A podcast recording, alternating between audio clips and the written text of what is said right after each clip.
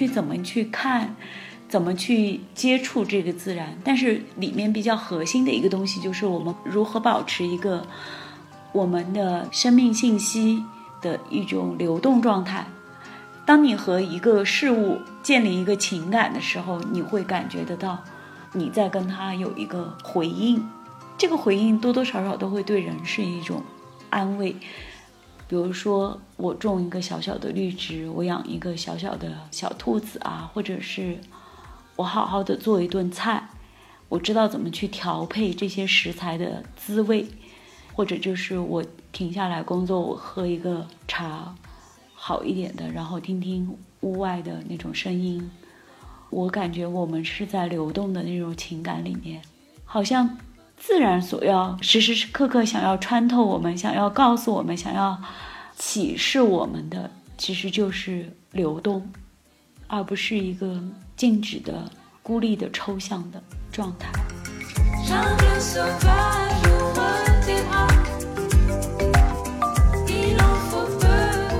我觉得农业给我的感觉就是，我可以真实的触摸泥土是什么呢？东西混杂了那种水汽的潮湿的田野是什么味道？溪流那种，嗯，我们一起去找水来饮水来灌溉的时候，那种一个溪流的线索，非常非常小声的那种潺潺流水，你听到远远的，然后你去像解谜一样的去看看，扒拉一下这里会不会有那种东西，是非常的很鲜活，也很逼近，就是。你可以忘掉很多文化的或者是人格的一些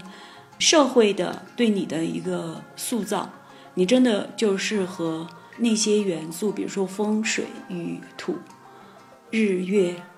明暗这些你的身体可以感知的这些事物，就贴得很近很近。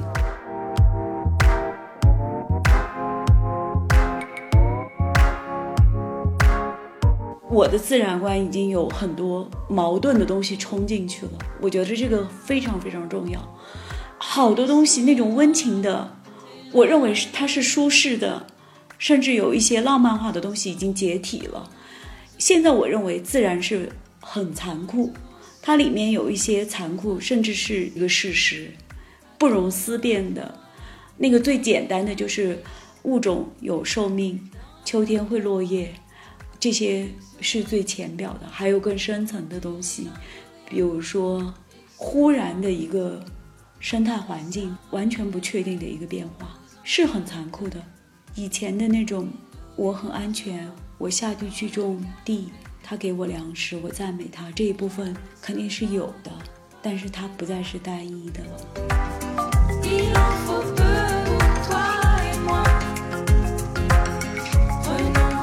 大家好，欢迎收听《问题青年》，我是 Lisa。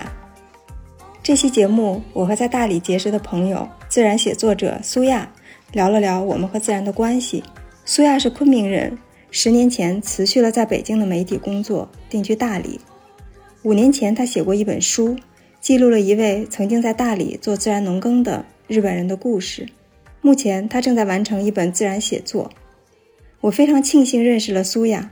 在大理，他成为了带我认识自然的老师。例如，当我们穿越山间的时候，他突然的停下来，顺着他的目光的方向，我才看到在幽暗的树林里，一束阳光穿过树叶的缝隙，碎花般的光闪烁着，跳跃着。我们徒步之后，苏雅还会发他拍到的植物的照片给我，注明他们的名字。在云南的几个月，我有充分的机会去洱海边骑行，去附近爬山。哪怕只是坐在车上，窗外的苍山和田地也时刻的提醒我，人是很渺小的。回到北京一周之后，我开始想念那个作为自然当中一个渺小生物的自己。这期节目，我和苏亚聊了聊我们对自然的感受，聊了聊他十年来发现自然并加深了与自然的链接的过程。我们也探讨了，当我们人类对自然有了新意之后。怎么去纠正自己对待自然的行为？这个夏天的高温、干旱和山火，让更多人开始反思人与自然的关系，而且时常就被自就被疫情阻隔在家中，这也让我们特别渴望接触自然。我想把这一期送给所有想念自然的人，希望不论我们身在何处，都不会丢掉这种链接。呃，苏雅跟大家打个招呼吧。Lisa，你好，问题青年的朋友们，大家好，我是苏亚。苏雅，你穿的也挺多的，大理是不是也有进入秋季的感觉了？对，昨天我们一起去湖边散步的时候，正好赶上了一场大雨，但是那个时候是看鸟的比较好的一个时机，默默无际的那种浓雾笼罩着湖面，你可以清晰的看到降雨的那个县级怎么样从苍山的远处慢慢的向我们移动过来。我喜欢这种一览无遗的看到天和地、湖泊，还有小小的那种行人、树木这样的一个场景。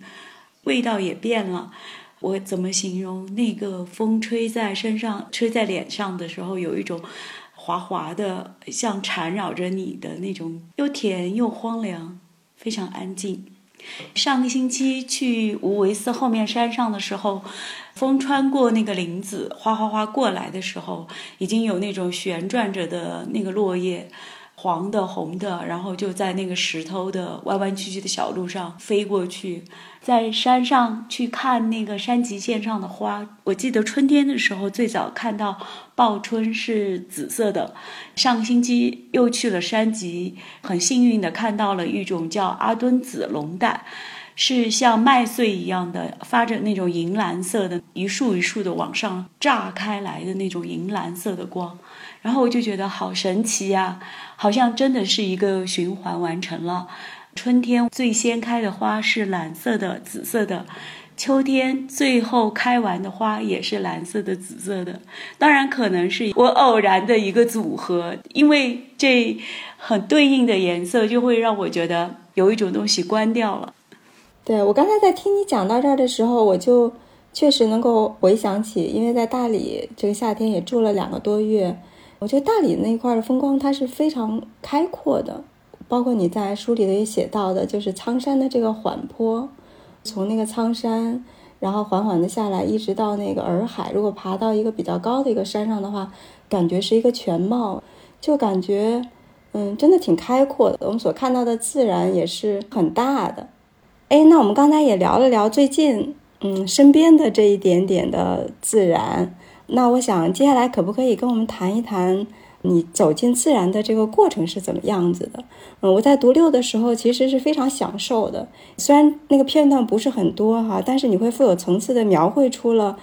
我觉得自己只会傻傻的说好好看呀呵呵 那样的一些景象，然后我就迫不及待的去读下去，就是我感觉到好像我看到和感受到的东西有了语言的一个描述，然后让人感觉非常的安心。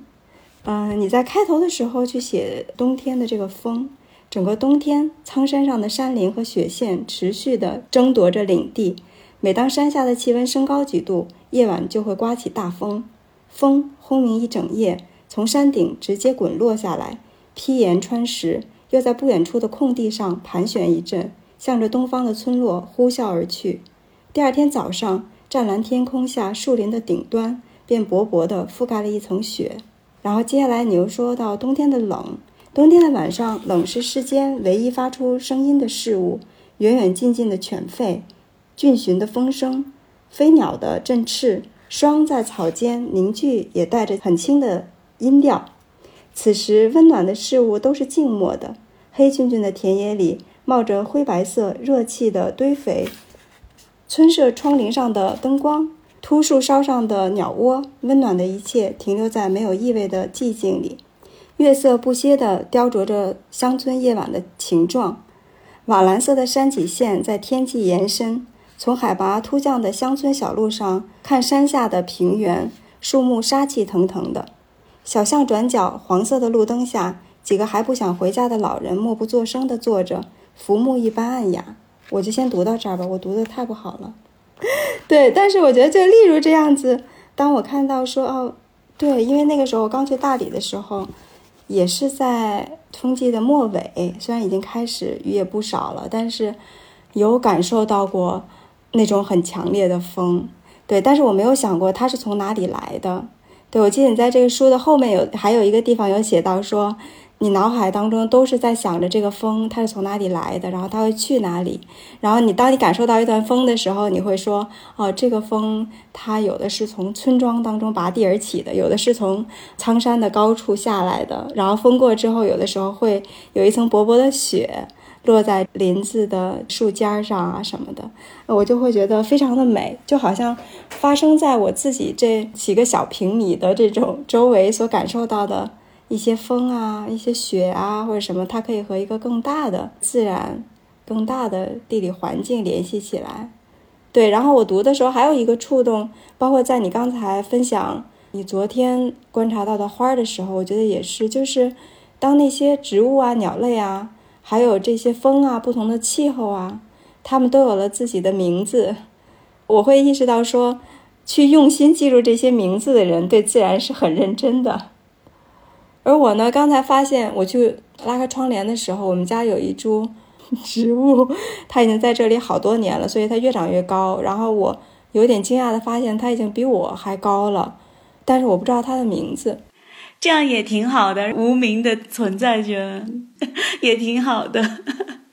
对我，我回来之后发现它有一些枯叶，呃，但是它还活着，我赶紧给它猛浇水啊什么的，它还长高了。他跟你的关系已经超越那个命名了。对，所以我就很好奇，你也是大概十年前，然后回到大理。逐渐逐渐开始去观察，然后很熟悉自己周围的这个自然当中的这些东西，所以很想了解你是怎么样一步一步的去接近它，建立和自然的这种链接的，可以跟我们分享一下这个过程。Lisa，你刚才念风的时候，你有没有感觉到这个人非常的孤单？我自己重新听的时候，我忽然间感觉到，可能是我写的时候我并没有意识到。但是我刚才听的时候，我真的意识到，我当时，或许现在我依然是很孤单的。风非常的很大，非常的恼火，那种轰鸣的感觉持续不断，没有差别的消耗着你，然后其实是非常的抓狂的心理，又无处可去，就只能待在房间里。也没有人日常的说话呀、聊天啊，或者工作呀那些来填满那种时间、那种感觉。你真的任由风没有道理的来灌满你的耳朵，然后就开始说啊，那还是听一下吧，可能也许会有一种安静下来，然后就开始用研究，好像研究它的起点、落点。它的线条是什么？它的强弱是什么？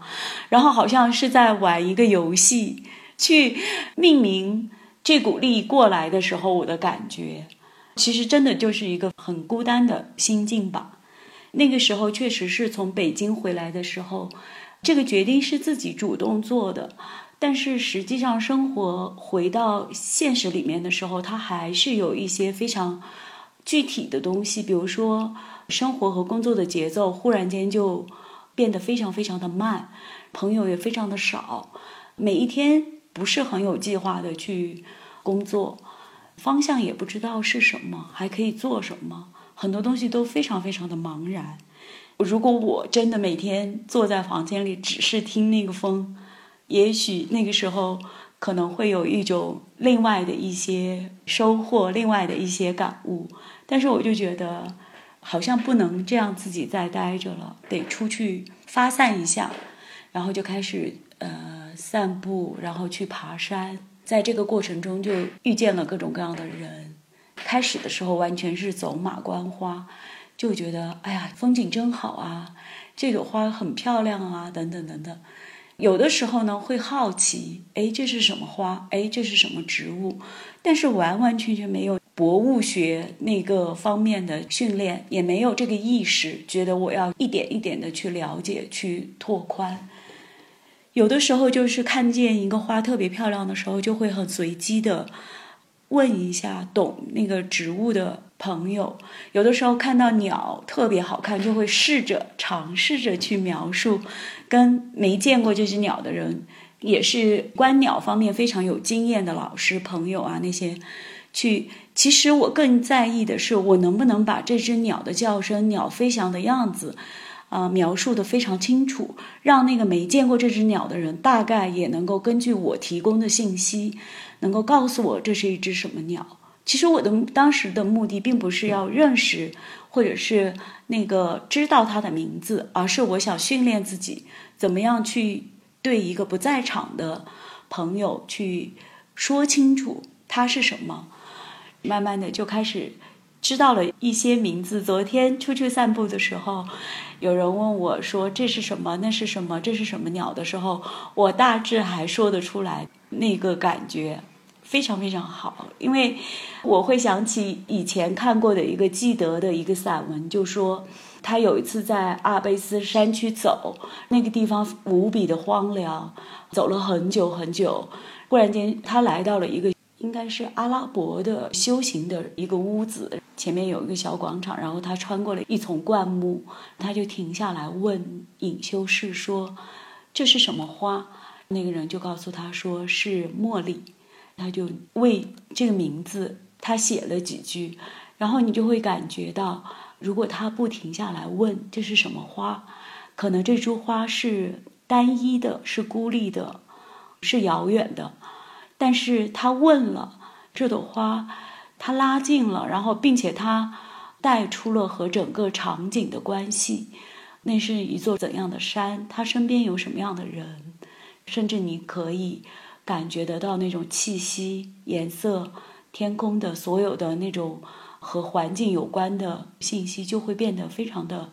明朗，非常的具体，而且它们开始流动了。我开始是走马观花，后来模模糊糊的开始知道走在这条路上，我看到这个花是什么，这只鸟是什么，就会很奇怪的和我以前看过的这个记得的这段经历搭在一起了，连在一起了。然后我就觉得，你停下来，知道它是什么，这个还挺重要的。它使一切都变得流动了，而且是那个瞬间留在了我的记忆里。可能就是这样，然后慢慢的就知道了一些鸟类的、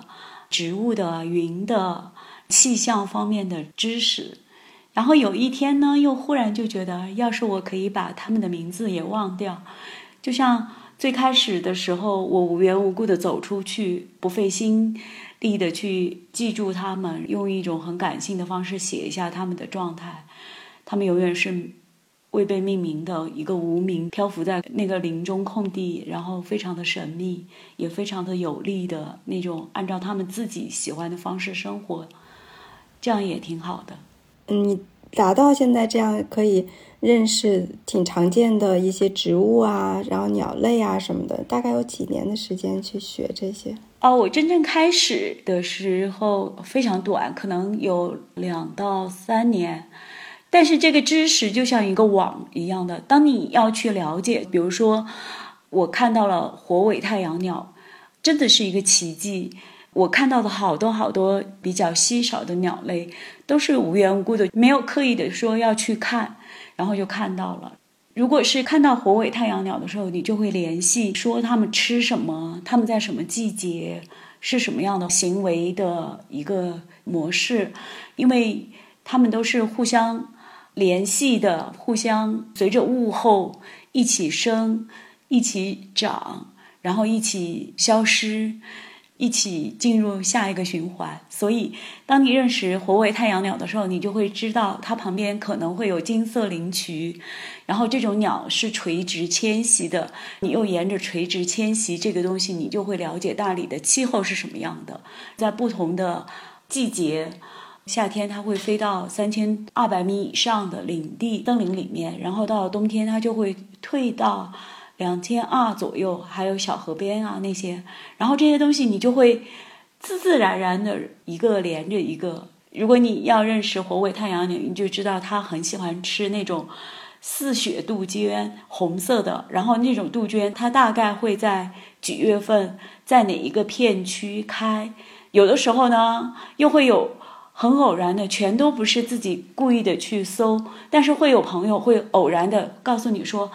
哎呀，现在已经五月底了，但是我去汤山西坡的另外一个地方，我还是可以看到似雪杜鹃。为什么空间距离那么小，物候的时序啊那些差别还挺大的？因为你总是在说说说，朋友们都知道你关注这些东西，然后他们就会变成你的一个小小的物候侦查员。他们一看到奇怪的东西，就会来告诉你。哦，真的是很有意思。对，我就在想象说，如果一个人就是我自己这样，如果我走到自然当中去的时候，能够知道他们是什么的话，就好像是。就像是阅读的时候增加了词汇量一样的那种感觉，肯定可以接收到 多得多的信息量。我感觉就好像是你的情绪、你的记忆、你的情感的一个落点，你的思维的一个对象体，它让你的记忆的标记更加的明确。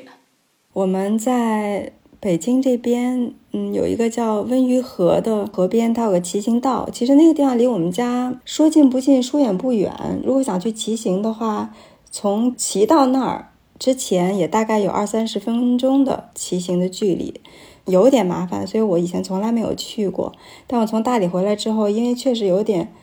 挺想念那个自然的，所以我们就说决定去一趟。对，所以你要先克服大概二三十分钟的。走在大马路上的那个骑行道，然后终于到了温榆河边，你可以转到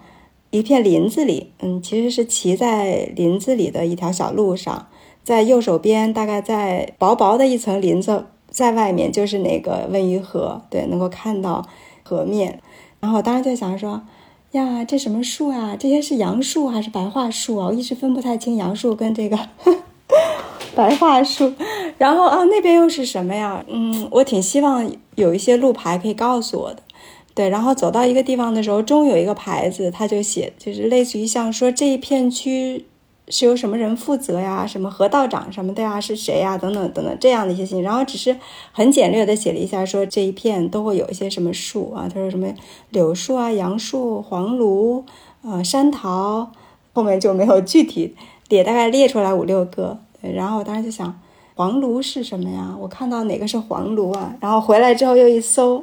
呃，会发现黄芦其实是北京这边还挺常见的一种秋天观赏红叶的树。很多人以为说北京秋天的那个漫山遍野的红色的是枫树，但其实更多的是黄芦啊。我这时候才才知道，然后它叶子不是枫树的那种像鸡爪形的，它就是那种有一点圆的，看起来有点普通的这种叶子形状。然后我就想着，下次我要去能够在现实中辨认到一颗，然后让我真的能够找到它。然后我昨天又去骑行了，还是没有辨别出什么是黄鹿。我想没关系，等到秋天的时候，等它红了的时候，我就能找到它。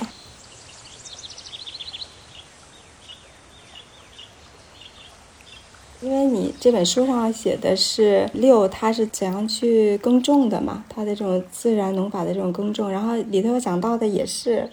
给我印象蛮深刻的，也是一个人对于他周边的环境的这种信息量。就是你有讲到说六，他好像知道所有的这些水，我们的这些小溪流、小水渠啊什么的，他们是从哪里来到哪里去的？嗯，然后大家需要去饮水的时候，他知道从哪里去饮水。灌到他的那个田里面去，我就想，这是一种多舒服、多有安全感的一种感觉。你知道，这些风，然后地上的这些，呃，什么苍山留下来的十八条溪呀，包括咱们之前一起吃饭的时候，你跟杨潇会去谈到说，对我来说，它就是连绵不断的一些山脊，但是对你们来说，它就是有他们自己山峰的名字。因为你也自己亲自的去下手做了一些耕种啊什么的这些事情，在你参与一些农活的这个过程中，你觉得它和嗯你跟自然之间的这种链接，是不是也起到了一些作用？我开始去自己徒步爬山，然后我还是会有一种罪恶感，因为我觉得我在享受这东西，却没有生产。当然了，我这个也是脑子被捆住了。如果我真的很无忧无虑的去爬山、去徒步，我这一天过得很快乐。你获得快乐就是一种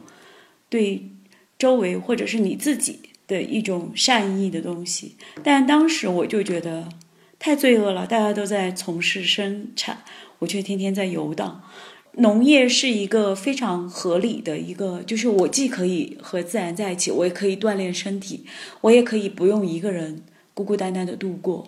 然后我也可以不用憋在家里去想那些有的没的的事情，然后我就有这个心愿。哦，对了，我特别想插一个特别有趣的，就是我和一个好朋友白族的一个大姐吧，她是真的地地道道的农妇，她连那个下雨的时候，忽然间想起。暴雨来了，然后她的地里刚种下的蚕豆，可能暴雨会带来很多很多的蜗牛，把她的蚕豆的种子给吃掉，所以他要去地里捉蜗牛。我和我的一个朋友就跟着他去田里捉蜗牛了。我就觉得这样的事情我会遇到，太好玩了。所以某一天下暴雨的时候，我们就去黄昏下着雨，雨过之后晴了，然后我们去田里捉蜗牛，挺好玩的。回到那个六的时候，当时他就会给我发一个信息，就说你来给我种稻，帮帮我会对我来说是一个很好的帮助。然后他也是非常具体的列了，明天我要种几种稻，几种稻。哎呀，你真的看到了一个具体的稻种的名字的时候，嗯，你会察觉到这个人在这条信息里放进了很多很多的愿望，很多的情绪。很多他非常想要你过去帮他种地的意思，那种心思过去之后，其实很枯燥了，一直在挖那个水渠。我和他，然后可能有一亩一亩多一点的地，然后又把周边挖满水渠，其实是非常的劳累，有一点不好意思撤退，不好意思逃跑，硬着头皮在那种烈日下面干活的意思。然后结果六还说：“哎，虽然你和其他的女孩子不太一样，一般来说，他认为他们会来冲着一股新鲜好奇，然后可能干个一两个小时，流汗了、累了，太阳火辣辣的晒着，然后就拍两张照片，或者是可能就真的逃跑了。我就觉得已经开始了，你就必须要想要看到一个结果，可能这是我。”嗯，想要完成一些事情的一个最那个，比如说，如果写书啊，或者是种地啊，这些事情过程是非常非常艰难的，但是真的很想看到一个结果，所以就会一直去做。农业开始的时候，我觉得农业给我的感觉就是我可以真实的触摸泥土是什么东西，混杂了那种水汽的潮湿的田野是什么味道，溪流那种。嗯，我们一起去找水来引水来灌溉的时候，那种一个溪流的线索，非常非常小声的那种潺潺流水，你听到远远的，然后你去像解谜一样的去看看，扒拉一下这里会不会有那种东西，是非常的很鲜活，也很逼近，就是你可以忘掉很多文化的或者是人格的一些。社会的对你的一个塑造，你真的就是和那些元素，比如说风水、雨土、日月、明暗，这些你的身体可以感知的这些事物，就贴得很近很近。我很相信，身体是我的生命里面可以确切拥有的东西，无论它是记忆还是体验，还是最后非常非常模糊的一些东西吧。所以，我觉得农业、自然和我的关系最重要的东西就是，它让我意识到身心是一个问题。我的身体的感觉怎么样？我的意识会很敏锐的呼应这种东西。你看球员踢球的时候，或者是看六座农活，或者是我们在山里徒步的时候，你感觉你的身体非常的敏捷矫健的时候，你的头脑是非常的。清洁的、轻盈，也非常的透彻。我刚才在听你讲这个画面的时候，我那个脑海里真实回忆起来的是，有一次跟你和老陆，还有你们家两只可爱的边牧，咱们一块儿去爬山的那次。因为我们走的都是小路，然后那天。有些地方那个上升的有一点点陡吧，可能对你来说不算陡吧，路有点窄。然后有些地方因为它有一些坡度，它容易滑倒。然后还有一些地方因为原本没有路嘛，所以基本上有点披荆斩棘的那种感觉，就不知道什么时候突然间就会伸出一棵树枝或者叶子把你给划到。然后我那天晚上就睡不着觉，因为我闭上眼睛之后，就像那种玩游戏玩久了之后的那种感觉，就是一直是在过这个关，感觉我感觉一直是在玩一个冒险游戏，一直在过这个关，可能就是过于兴奋了。我刚刚在听你讲的时候，我就想说，在自然当中的那种身心的敏感，我觉得我肯定是。还远远没有那种敏感的，以至于我会觉得还蛮紧张的那样的那样的一种感觉。还有就是你前面有讲到说，关于停下来去认识一个东西，对吧？从停下来去了解一一个植物的名字，对。还有就是你前面有讲到说，关于停下来认识一个东西，对吧？嗯，从停下来去了解一一个植物的名字。你刚刚讲到说要去很安静的去听，去破解那个小溪流会不会在这个下面，什么地方可以把它们挖过来，等等这些东西，我觉得都是需要人的那种一些敏感的，对于周围的那些活着的东西、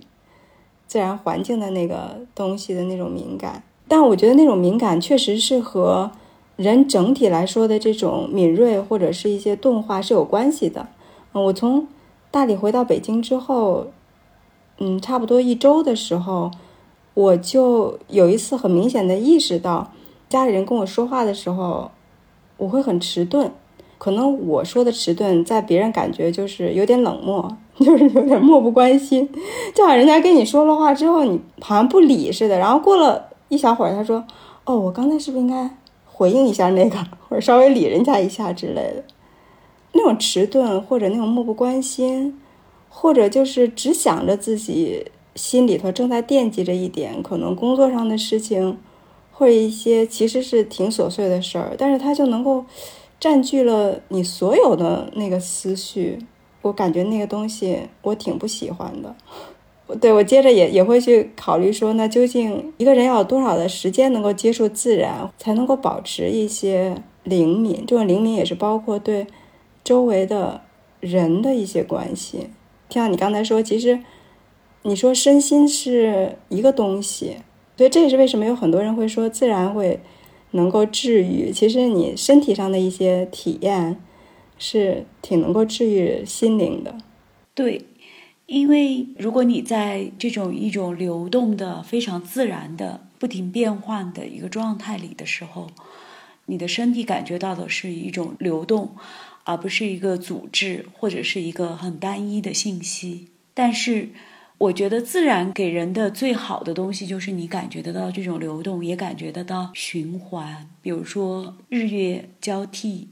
然后四季的轮回，一天一天过去，这些东西非常的流畅。但是生活里面呢，它给我的东西就是我是被打断的，我是被不期然的一个信息带走的。而且这种信息，它对我的那种消耗是无差别的，这个是比较的痛苦的。好像我在自然中所看到的这些鸟类也好，嗯，植物也好，它们真的就是按照自己的习性，还有环境所赋予它的各式各样的生长的条件，同时它们又都是有那个寿命的限制的。比如说树叶凋零，然后。没有奇迹，虽然我看上去非常的难过，会感觉有一点哀伤的感觉，但是如果你去观察这些现象的时候，你就会发现，自然中的所有的事情它都在循环，都在交替流动。但是我的现实生活中会被很随机的被打断，是不连贯的一个偶然的信息，或者是更极端一点说，我感觉到的那种是一种消耗，而不是循环。自然给我的东西是一个循环，它可以生，可以，嗯，消失，然后它可以再来。那你怎么描述你现在和自然的关系呢？自然对于你来说是什么呢？我觉得自然那种一刹那、一秒钟的，它可能在我面前闪现的什么气味啊、光啊、声音啊、寂静啊，我都不想错过。我不想错过。这种很灵妙的，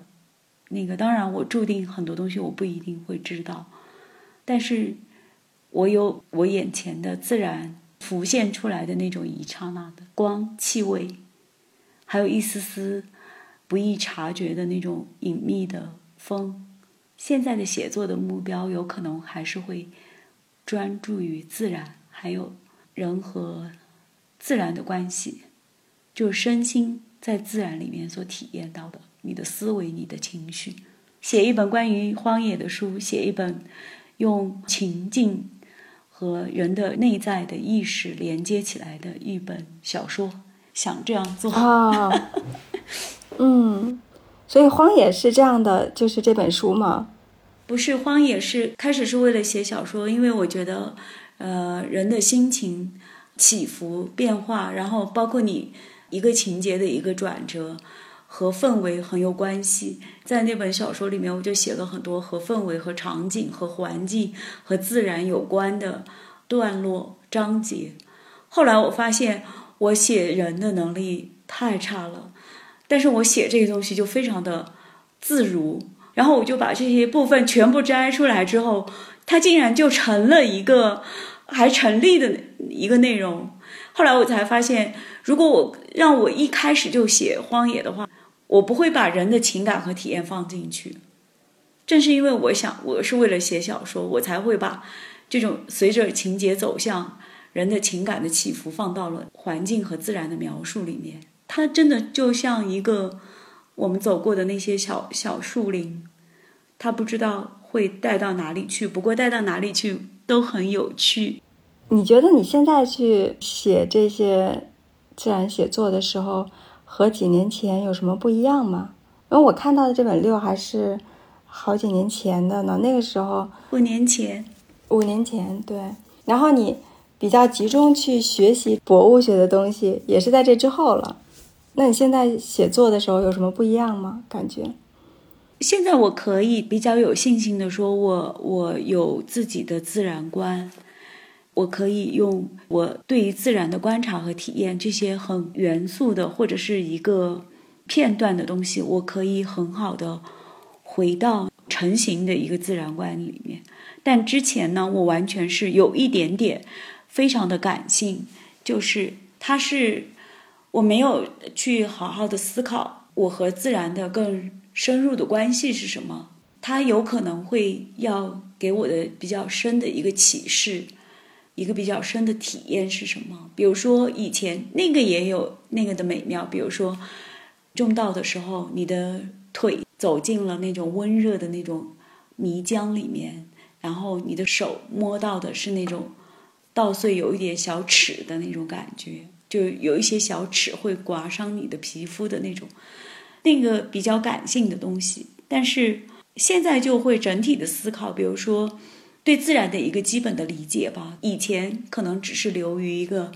非常温情的赞美吧。啊，自然很好啊，它给了我们粮食，它用昼夜的耕地，然后四季的循环，给了我们一个很长远的一个希望那种感觉。还是用一种比较的温情的、安全的、线性的方式来描述一个我期望中的自然。但现在，我的自然观已经有很多矛盾的东西冲进去了。我觉得这个非常非常重要。好多东西那种温情的，我认为是它是舒适的，甚至有一些浪漫化的东西已经解体了。现在我认为自然是很残酷，它里面有一些残酷，甚至是一个事实，不容思辨的。那个最简单的就是物种有寿命。秋天会落叶，这些是最浅表的，还有更深层的东西，比如说忽然的一个生态环境完全不确定的一个变化，是很残酷的。以前的那种我很安全，我下地去种地，他给我粮食，我赞美他这一部分肯定是有的，但是它不再是单一的了。比如说，我认为如果我开开心心的去看。一个废墟上，我在山里看到了一个坍塌的一个石头房子，非常的漂亮，我就很开心的跳过去看它上面长出来的附生植物，那些蕨类啊那些。以前我可能会非常的很赞美这个，觉得啊太妙了啊那种，但是我一站上去的时候，七只蚂蟥突然间就落在我的身上，我已经吓傻了。好多事情不能做就是不能做，这个只是一个我看得见的蚂蟥马上定下来，然后我胳膊腿脖子全部在是喷血呀，不是流血。和我一起去的朋友，他马上就拿出盐来，他很有经验的撒在我的身上，然后就把让它脱落了。之前我从来不会觉得这个事情离我那么近，然后我还是有保护的。这种是可以看见的恐惧，还有你在山上走的时候，非常的诡异，在山脊线上的浓雾飘忽不定，来得快也去得快。有的时候，我和我的朋友一个问题。一句话还没有说完，我们已经互相看不见对方了。这个时候，你在很封闭的一个浓雾里面一直走、一直走的时候，那种失去耐心的感觉，一点点、一点侵蚀你的时候，有的时候，我觉得我会在经历一种意志力的极限，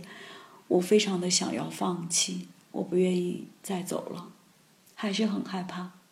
自然是所有东西都。同时存在你喜欢的、威胁你的、不可测的，是一个共识的发生。自然观的变化有了很大的变化。嗯，哎，我记得之前有一次跟你聊天的时候，我也分享了一下，我说，嗯，在大理的时候，我们去徒步了几次，都感觉非常的安全，也是非常的兴奋。但是我去版纳的时候，也参加过一次那个雨林的穿越。但是就是完全不一样，我觉得好像接触到了另外的一种自然。那天扎帕给我拍的照片，后来他和我女儿回头看那个照片的时候，就是一边翻照片一边狂笑，因为我所有的表情都是非常苦的。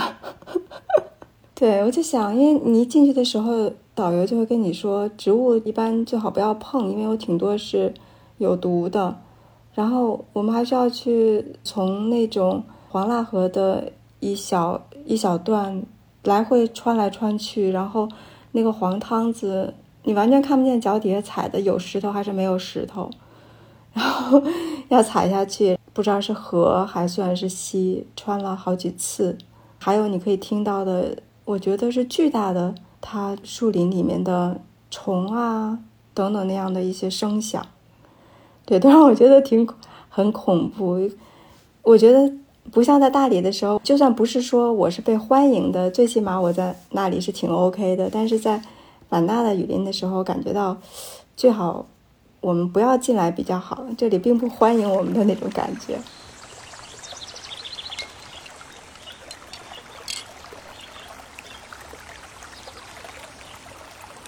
刚才谈的是关于。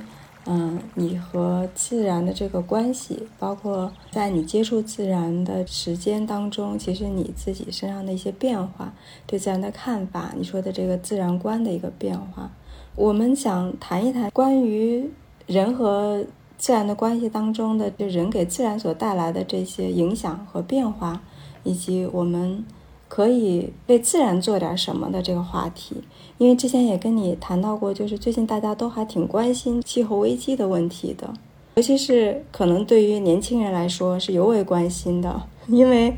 就是我们老说小时候会经常看到那种标语，就是保护环境，为子孙后代造福之类的。我觉得今天很多年轻人会觉得自己就是这个子孙后代，很多环境的恶果。都是在我们并不远的这个地方，大家能够看得到、感受得到的。对，所以也想跟你谈谈这方面的话题。就是你在大理这些年，有感觉到环境或者气候的这种变化吗？我上次跟你和那个杨潇聊天的时候，发现你们对洱海生态廊道好像有着跟我们不太一样的一个感受，就是因为我们作为外来的，会觉得哇，这个地方好美，而且觉得它。在保护洱海啊，它边上的一些湿地呀，甚至是物种啊什么的。但是，我其实没有看到过之前的样子。我就觉得，一般意义而言的那种散步或者是日常的这种生活的一个场景的话，它是没有问题的。大家走着也很舒服，也很舒适，也不太受打扰。如果是回到以前，我记忆里面，他以前的那个有干净的，我说的干净和或者是我说的不干净，都是打引号的啊，并不代表就是自然里面，比如说，朋友问我说：“你会在这个海里游泳吗？”我说：“它的自然的那种清洁度，比如说有浮萍长出来啊，有水藻，那些我是可以接受的。如果是有，就是看到什么塑料袋啊这些东西，我就想逃了。”我不想在这个水水里游泳，就以前感觉有一些村庄里的可以降解的那些，比如说肥料啊、粪便呀、泥土啊那些，我不觉得它是脏的。但是如果是看到什么随意丢弃的垃圾呀，就会觉得心里挺不舒服的，挺脏的，和这个环境是相违的、不和谐的。这些东西会让人觉得脏。那个时候。这些情况会有，但是它有一些东西就呃那种生机，也是今天看不到的。比如说，你会走在那种弯弯曲曲、有一点难走那种河滩上的时候，你会看到有一个老人在那里很成规模的种着一片地，然后非常的整齐他的庄稼。然后有一些老人会对自己好一点，他会在他的田里。插一把太阳伞，在那里捡葱，或者是收菜，洗干净了那种感觉。反正你觉得那种劳动是生活的一部分，非常的真实，非常的有活力。如果是再深入的看一下呢，你会发现很多野地。我不知道现在修成这个样子以后，还有没有机会？会不会再过几年之后，它又慢慢的回向？那个更野性的状态，我觉得还是有可能。在这之前，它是一个岩石、湖岸、杂草、林木、庄稼，那些奇奇怪怪的、非常野生的东西，就是一起混杂着。这样的一个生态环境，对于鸟类啊，或者是植物啊那些，它是一个更有机的状态。然后那时候看到的鸟也比较多，现在呢还是感觉到稍微有一点单一了，物种的多样性会受一点影响，会受影响。当你自己和自然有了更多的接触，有了更多的链接之后，嗯，你觉得你会去做更多的更环保的一些事情吗？你觉得这个会影响你自己的一些行为吗？我有一个好朋友，他是做那个云山保护的，是一个公益组织。他跟我说，他们考虑的问题也是，大家都很关心这个问题，大家都有这个环保的意识。但是你怎么样从一个有一个关心的人，一个有环保意识的人，转换为一个行动者？很多人都在研究这一步是怎么实现的。我感觉。它应该是一个比环保更大的问题，它已经不再是环保这个概念。我想应该是人和自然的关系。比如说，以前在洱海里看到打鱼的人，然后我我去他们的渔船上，好十多年以前了，小很小很小的时候在渔船上玩，然后会看见打鱼的人会非常很认真的清扫那些。他的船啊，那些很小的那个环境，会他会弄得非常非常的干净。你会发现他们是非常非常在意环境的人。可能这个就是最小单位的人和你所处的自然的一个关系问题。还有今年我前几天去街上的时候遇到了一个收。松茸的女孩子，然后我们俩就聊起这几年比较热的一个松茸的话题。今年松茸是很贵也很少，我问她是什么原因，她说首先是气候的问题嘛，四月底到六月应该是非常干燥很热的时候，然后就正好是这种菌类啊、呃松茸啊这些萌发的时候，然后它就天天在下雨，这是一个人不能左右的一个因素嘛。再一个呢，就是人们的采摘的方式。以前的话，五厘米以下的那种叫同茸，他们是不收的，应该再让它长一下，再发一下，或者是长到完全打开了的、张开了的那个松茸也是不收的。但是今年呢，就会哦，不是今年开始的，是前几年就有了这种问题，无论大小，只要有一律都把它收掉。但是。很大很成熟的那个松茸，它是正好孢子在散发的时候，等于它的种子要重新新一轮的生长的时候，你把它摘了，它肯定会影响后面几年的一个产量。那个女孩告诉我，以前是一个采摘松茸的人，凌晨三点钟上到山顶，第二天下午的五点半回来，他可以采到一到两斤。现在是七八个人上去，回来只能采到五斤。以前一代一代的人采摘松松茸，他们都是还是比较温和，也比较顺应自然的，什么该采，什么该留下。心里是有限度的，但最近一些年，人们的这种行为是不理性的，诸如此类的问题，我觉得已经是一个超越环保这个概念，就是人怎么样理解你从自然中能够索取什么，你如何对待自己，你的收益，你的身心，你的那种思维状态，你的欲望，既意味着人怎么样运用自然的资源。人怎么样看待自然，也意味着人怎样对待自己。嗯，所以实际上在这个过程里面，当我们去跟自然的关系慢慢的贴近了之后，或者是有了一个比较深刻的回应之后，最必然的一个行动，应该就是会很仔细的去考虑，回过来面对自己的欲望的问题，好好的去想，这真的是我需要的吗？最大的现实感就是我自己的身体力行。比如说，如果我极端的一点的说的话，我可能会认为很多很多被制造出来的那种消费、被制造出来的需要，其实都是很多大部分对环境都算不上友好吧。嗯，哎，你前面讲到松茸的时候，我又想到，嗯，我们一起吃松茸的事儿了。对，我想分享一下我们那次去。一起吃松茸，然后我们做了松茸刺身，就是可以直接切一切，用酱油和芥末吃，还有用黄油煎松茸。然后那天吃到最后的时候，吃完了半天了，我们也在那个院子里头大晚上的聊了半天的天了，因为还剩下了一点。然后苏雅就说，我们小的时候吃松茸的时候呢，就是把它用手撕成丝，然后放在米饭上，然后再加一点点酱油，这样吃。非常美味。后来我们说，哎，那我们也试试，从来没有听说过这种吃法，结果我们都觉得特别好吃，赞不绝口。然后就在这个时候，苏雅又补充了一句说：“你没有发现吗？这样吃松茸特别省。”对，我们当时就笑翻了。我们说：“对啊，早知道这样子的话，就真的可以省了很多呀。”可是你刚才听你讲到这段话的时候，就是一个东西好吃或者珍贵。或者其实很多人也跟我说，他也没有吃出松茸有什么好，可能就是时髦，然后就会，这又是另外一个问题，为什么它的稀少或者是它的珍贵必然和美味联系在一起呢？不一定啊，对对对，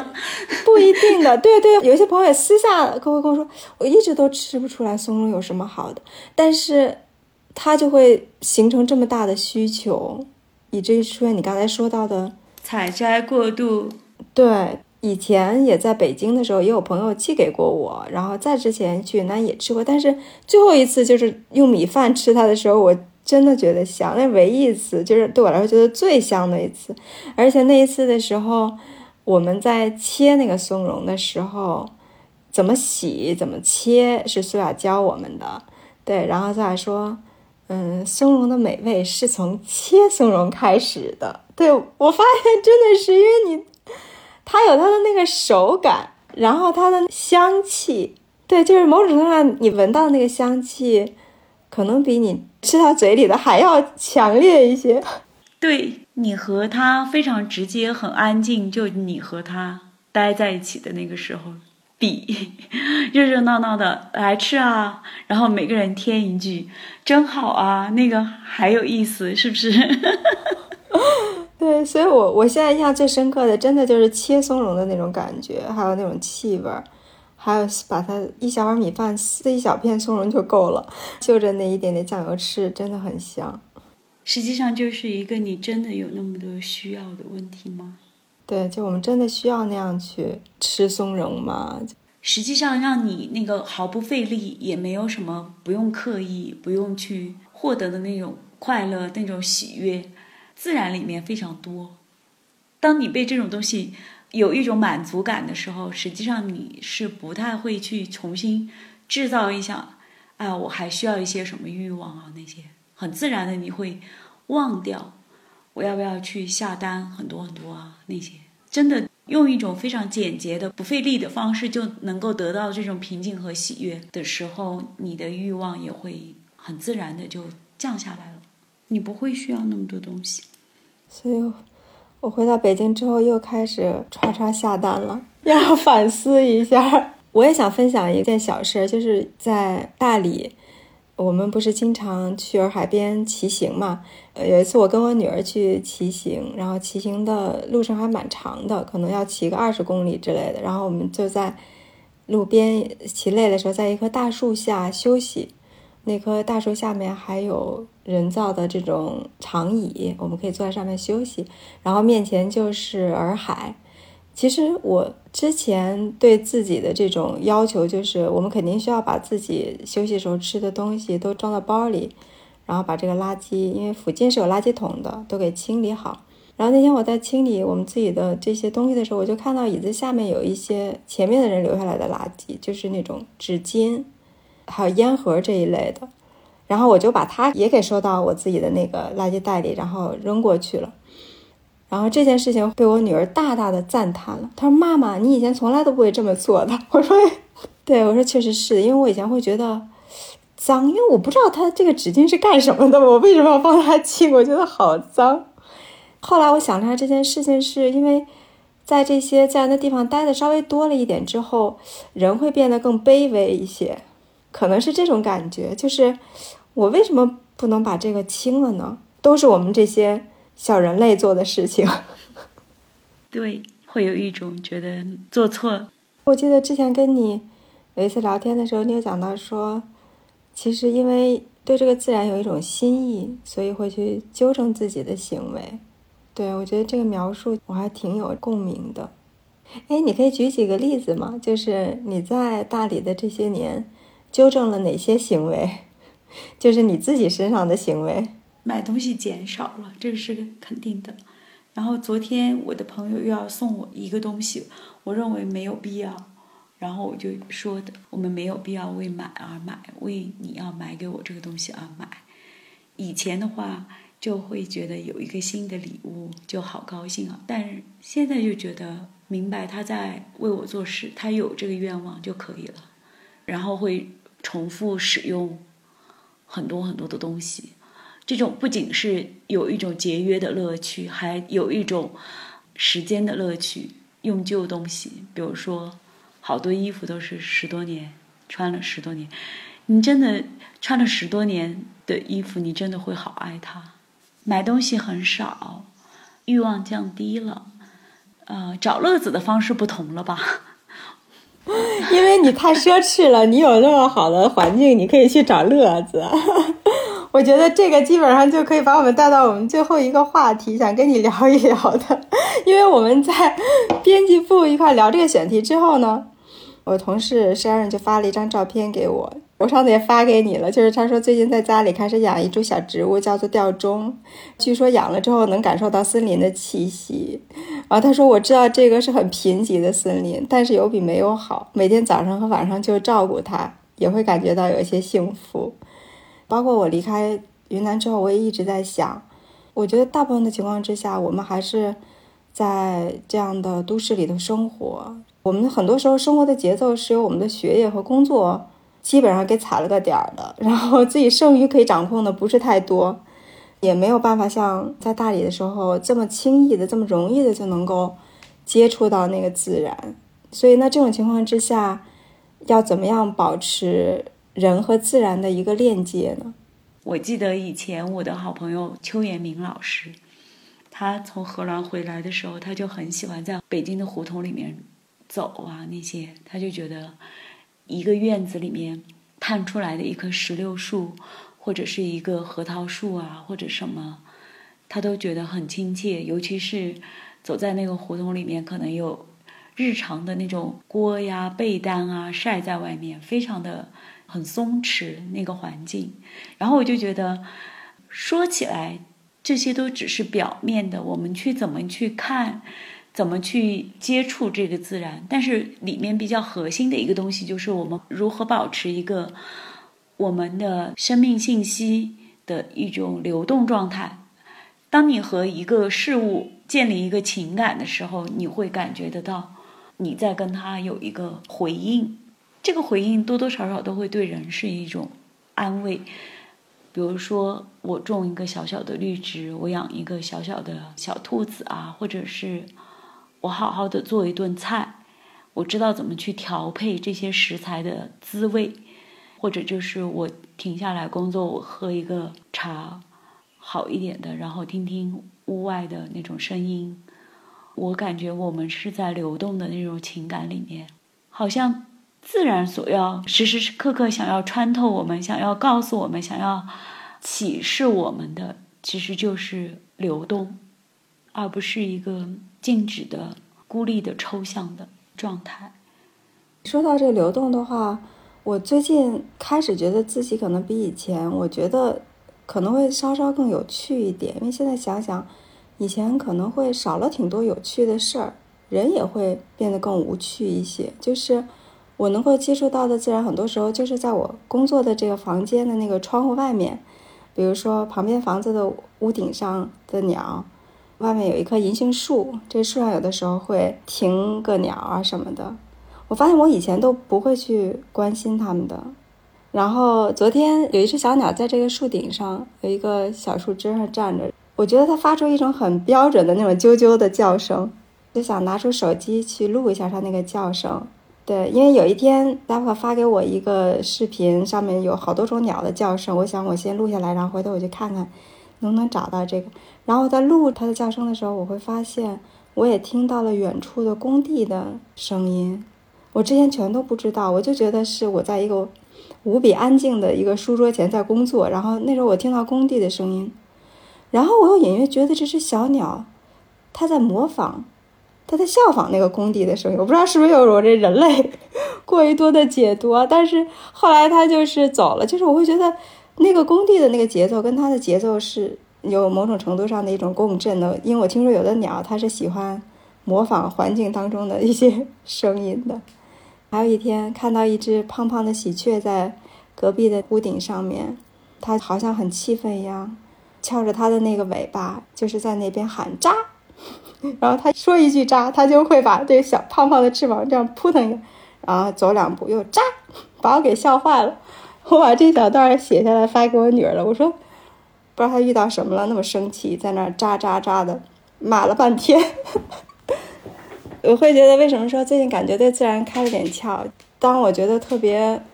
自己有点麻木的时候，我会感觉到说好像不太像一种很有生命的一个状态。我需要去稍微停下来一下，哪怕家附近的一些小的公园啊什么的去走一走，也会遇到一些有趣的事儿。他们时时刻刻都存在，时时刻刻都在跟你发出信息。我为什么特别喜欢森林？我觉得森林既可以是一个具象的，就是具体的某一片森林，也可以是一个隐喻，好像我们生活的一个小小的环境。这个环境是一个特定的，是我们能够认出它来的。在这个环境里面，所有的信息、所有的元素都在交织，都在回应。我觉得森林这个意象最美妙的地方，它就是一个响应、一个汇合在一起的那种空间。比如说，我可以在一个鸟的眼睛里面、翅膀上面看到那个树丛的颜色，它是高兴还是低落。然后我会在可以在穿透树的那种光里面看到远处海水、湖水的那种蓝色，它好像悬在天空中一样的。有可能碎光洒在穿透那种树林过来的时候，我感觉和我现在嘴里吃的这个很甜的一个零食的滋味非常的匹配。我觉得这些东西就好像是自然给我比较的一个真切的一个记忆的方式，或者是一个情感链接的方式。它真的是在一个我所拥有的特定的小小的环境里面。所有的信息都千变万化，转瞬即逝的来撞击我，告诉我他和我有交换，他和我在说话，这些东西都挺安慰人的。哎，你刚才说到那个生命信息的流动，就这个表达还挺好的，因为确实会感觉到说，我觉得我们平常可能会太多的都是忽视了这些自然当中的信息，我们接受到的信息已经太多了，把我们都已经灌满了，以至于好像完全看不到自然当中有这么多流动的、特别丰富的这些信息。我特别喜欢贝克有一本书叫《有所》，它上面有一句话，我其实一开始我就想念这句话，但是没有机会。我觉得它特别美，代表了文学和自然，嗯，就是我们如何用文字的方式来记录自然那种转瞬即逝的东西。我想念这句话，就是“薄暮时分，雀鹰总会来到我的身边，像一句明明就要说出口，却再也记不得的话语。”完了，这句话太美了，好像自然就是这样的疏忽即逝，和我们人的一些意念、一些感知方式也很像，就是明明就要说出口，却再也记不得的话语。哎，你念到这儿的时候，我又想再念一段话，因为虽然你不是发给我了你那个荒野的第一章的啊，目前的这个草稿吗？我可以念其中的一段话吗？可以呀。暮色四合的黄昏，踩着树叶倾泻的沙沙声，从很远的地方回来。我尝试着记下路上的见闻：风、云、雨雾变幻的瞬息，鸟类飞翔的踪影，极远极近的山色与流水的声息。语言如同浓雾，在林间空地上往复，让这小小的世界染上金铜般的光亮。总是要经由叙述。隐藏在平常事物背后的自然世界，纯粹的协调、神秘的平衡与完整，才会清晰地呈现出来，被更深的感知和铭记。我看到这段话的时候，我把它摘出来，我也想有合适的时候念念一下，因为我想这是不是挺好的描述了你去写作的那种感受？谢谢 Lisa，我觉得今天和大家一起来讲不太好讲啊，自然。因为它真的是转瞬即逝，但是还是去尝试着去分享一些能够感知到的事物，就很开心。我觉得就像苏雅说的这样，就是这个话题其实不是太好讲，我们也没想做出什么特别强的输出，因为我我在做这个选题的时候也是想说。如果能够分享一些对自然的一些感受，包括是一些描写自然的文字，我觉得就非常珍贵了。因为我自己的亲身的一个体会就是，我们平常可以停下来花在这种事情上的时间和机会真的是太少了。对，所以就把这一期作为献给大家的对于自然的一种想念吧。